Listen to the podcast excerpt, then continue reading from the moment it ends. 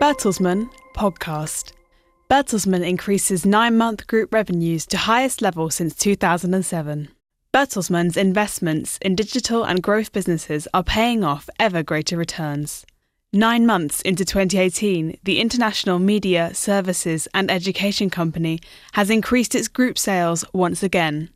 The figure climbed to 12.4 billion euros, its highest point nine months into the year since 2007. Organic growth also rose to 2.6%.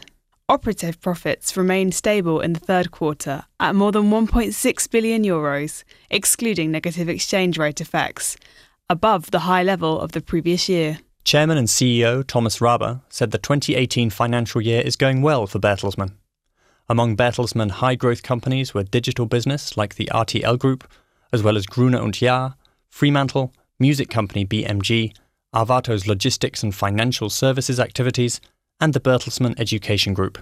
The high growth businesses recorded a 10% organic increase in revenues to 4.2 billion euros. These businesses now account for around one third of total revenues. Bertelsmann's strategy continues to succeed.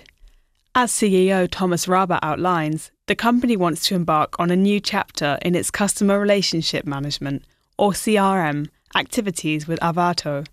Bertelsmann has entered into a long term partnership with the Saham Group. Both partners have agreed to merge their CRM activities.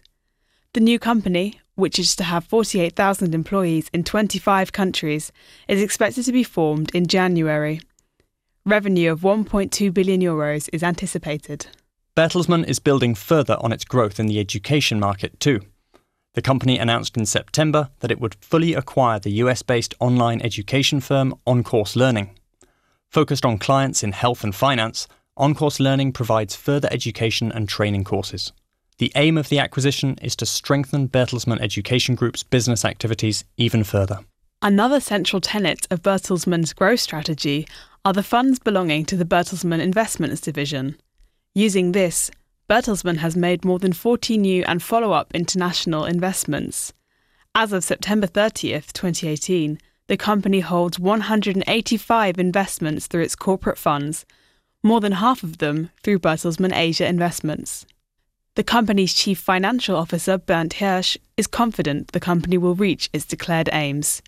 We are pleased with the positive business performance over the past nine months, Hirsch says. For the full year, we continue to expect higher revenues, continued high operating profitability, and group net profit of above 1 billion euros.